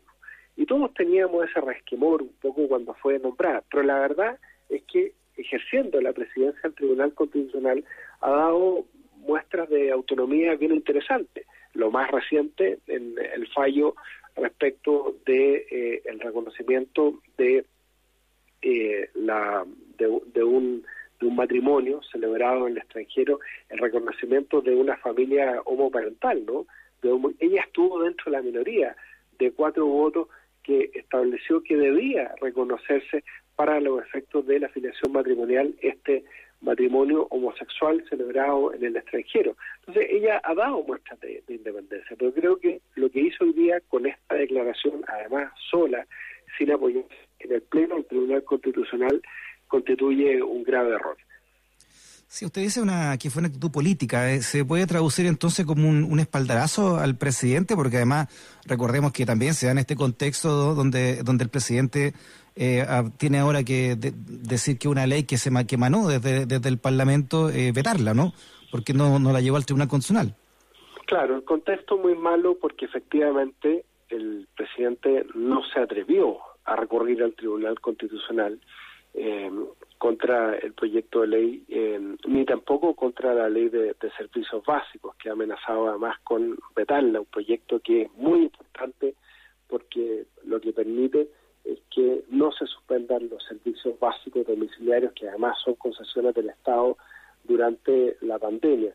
Y lo hace, claro, efectivamente, en la semana en que el presidente anunció esta comisión, que es absolutamente improcedente, ilegal, inconstitucional, para determinar los procedimientos de perfeccionamiento de la admisibilidad, de la declaración de, de admisibilidad de los proyectos de ley de manera absolutamente irregular. De hecho, yo creo que ya el gobierno se echó para atrás con esa propuesta porque recibió un repudio unánime, incluso el propio presidente de la Cámara, que diputado de Renovación Nacional, y el vicepresidente que Sí. de su propia coalición. Entonces, claro, se da en un muy mal momento esta declaración de una forma absolutamente irregular, me atrevo a decir, además inconstitucional. Y bueno, eh, un grave error y por eso a mí me pareció pertinente salir rápidamente como presidente de la Comisión de Constitución a decir que no tenía ningún sustento constitucional esta declaración, que es absolutamente inédita. Oiga, diputado Walker, porque también en esta en esta pandemia, ¿no? El Congreso en general la ha puesto sobre las sobre, las cuerdas o contra las cuerdas del propio gobierno al, emanar estas leyes que son en ayuda a la, a la gente, ¿no? Por ejemplo, ¿quién podría decir que no es pe- perentoria una ley para que no te corte los servicios básicos en pandemia si no lo has pagado? Pero aún así el gobierno, presionado por la UDI y Bópoli y los sectores más duros, ¿no? De la de la derecha, eh, va a tener va a tener anunció un veto para, para esa ley. Bueno, efectivamente, y además que es un proyecto que ya fue aprobado por la Cámara de Diputados, que ya fue aprobado por el Senado, que fue votado a favor por los propios diputados y senadores de la coalición eh, de gobierno. Entonces, yo creo que lamentablemente es una cuestión de celos de protagonismo. Eh, el gobierno llega tarde con las soluciones, llega mal. El ingreso familiar de emergencia de 100 mil pesos por persona, nosotros lo propusimos como oposición el 20 de abril. Y bueno, gracias al espaldarazo del Colegio Médico, que ha tenido una legitimidad muy grande, sobre todo su presidenta, y de un consenso que se formó en un grupo transversal de economistas que finalmente al gobierno no le quedó otra que llegar a un acuerdo y, empezar a pagar este, este ingreso de emergencia. Entonces hay un tema también de celos de protagonismo. Y uno puede tener discrepancias respecto de la constitucionalidad de un proyecto de ley, respecto de la admisibilidad, pero quien debe resolver esas controversias es el propio Tribunal Constitucional, pero en fallos concretos. Y lo que ha pasado, Freddy, es que en todos estos casos ha habido fallos del Tribunal Constitucional, como lo dije ayer en la sesión de la Cámara, eh, que son fallos divididos. Hay un voto de mayoría, hay votos de minoría, lo que quiere decir que estas cuestiones también son controvertidas. Por ejemplo, el tema del postnatal, que tú puedes discutir si es admisible o no un proyecto presentado por parlamentarios. Pero si tú dices, bueno, vamos a ocupar el mismo fondo, no vamos a ampliar mayores recursos públicos y esto se va a distribuir de manera que más mujeres puedan beneficiarse del postnatal, no tener que elegir entre volver a trabajar y cuidar a sus hijos en mitad de una pandemia. Bueno, eh, eso a lo más puede tener efectos indirectos en lo que es eh, el costo fiscal de una medida de esta naturaleza. Y por eso es que son fallos divididos, son temas que son eh, opinables. Y si el presidente considera que un proyecto aprobado del Congreso es inconstitucional, que vaya al Tribunal Constitucional, que se atreva a hacerlo, pero que no se escondan las faltas de la presidenta del Tribunal Constitucional para eh, reclamar algo que no fue capaz de reclamar por la vía regular, por la vía que establece la Constitución. Sí, ah, es es interesante lo que usted dice, diputado, porque quizás lo, lo más eh, eh, lo más complicado de todo esto es el momento en que se produce esta declaración. Porque no es casualidad que sea justo hoy, ¿no? Por supuesto, y viene todo el resquemor y la gente empieza a decir, ah, pero esta señora eh, en el primer gobierno del presidente Piñera fue eh, jefa de gabinete del segundo piso, fue jefa de los asesores de- del gobierno del primer gobierno del presidente Piñera. Entonces, bueno, llega efectivamente en un muy mal momento y además estamos en un momento constituyente y todos estos temas generan eh, un debate. Obviamente va a ser tema en una futura convención constitucional si se mantiene o no la iniciativa exclusiva del presidente de la República en temas de seguridad social, por ejemplo. Y son debates válidos, pero mientras tengamos esta constitución, por lo menos que si el presidente de la República no está de acuerdo con un proyecto de ley que soberana, democráticamente, aprueban sus propios parlamentarios, incluso, bueno, que recurra al Tribunal Constitucional, pero no por esta vía oblicua, que es absolutamente irregular. Claro, esa es la otra interpretación interesante, eh, Matías, que es que todo esto ocurre también, ¿no? Toda esta inconstitucionalidad, entre comillas, de, o posible de, de- leyes que van en beneficio de la gente en esta pandemia, además, con este contexto, eh, se discute a meses de un plebiscito para ver realmente si queremos o no queremos seguir con esta constitución.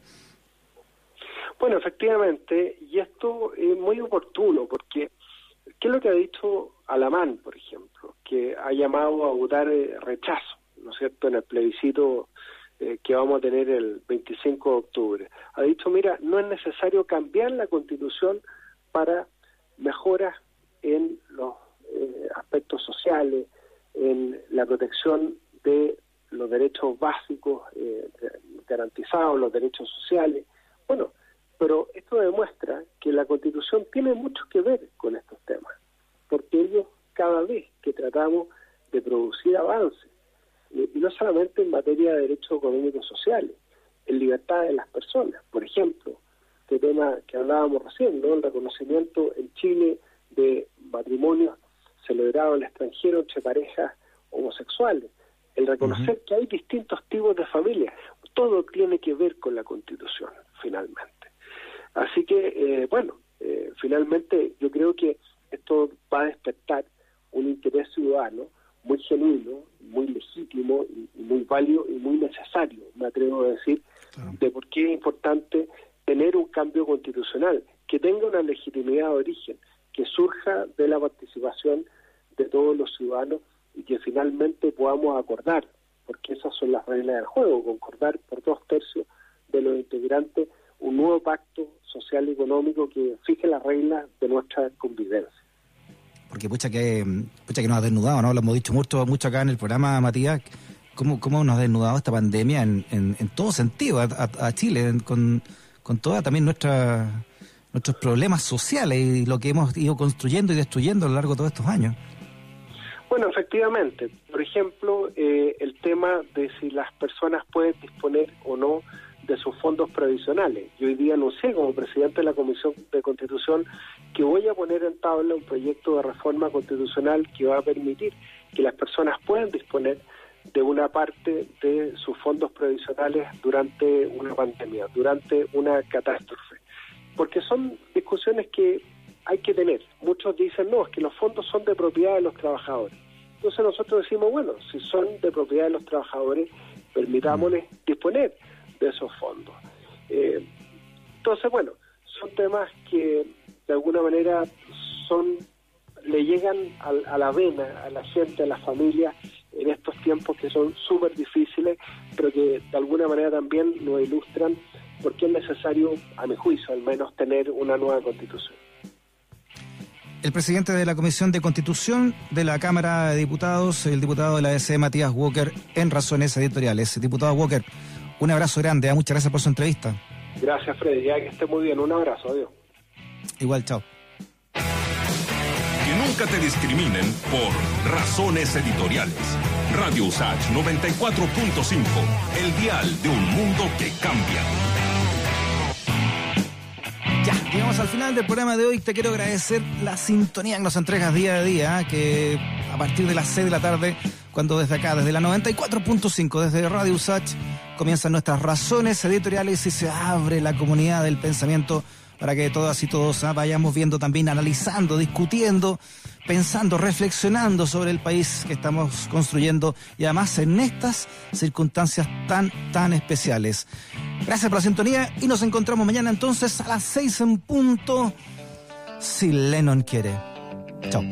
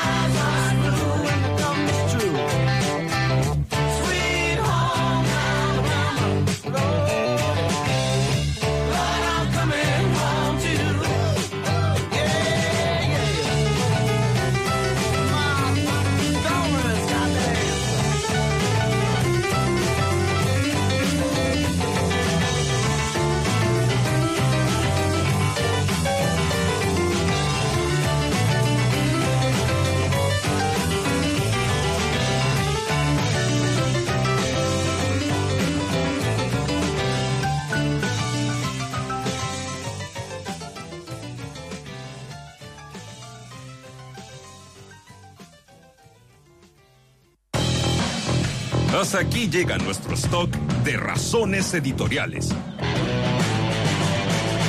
Un espacio donde prima la opinión independiente y el debate. Escúchanos de lunes a viernes de 6 a 8 de la tarde en USACH 94.5, la radio que no discrimina Por razones editoriales.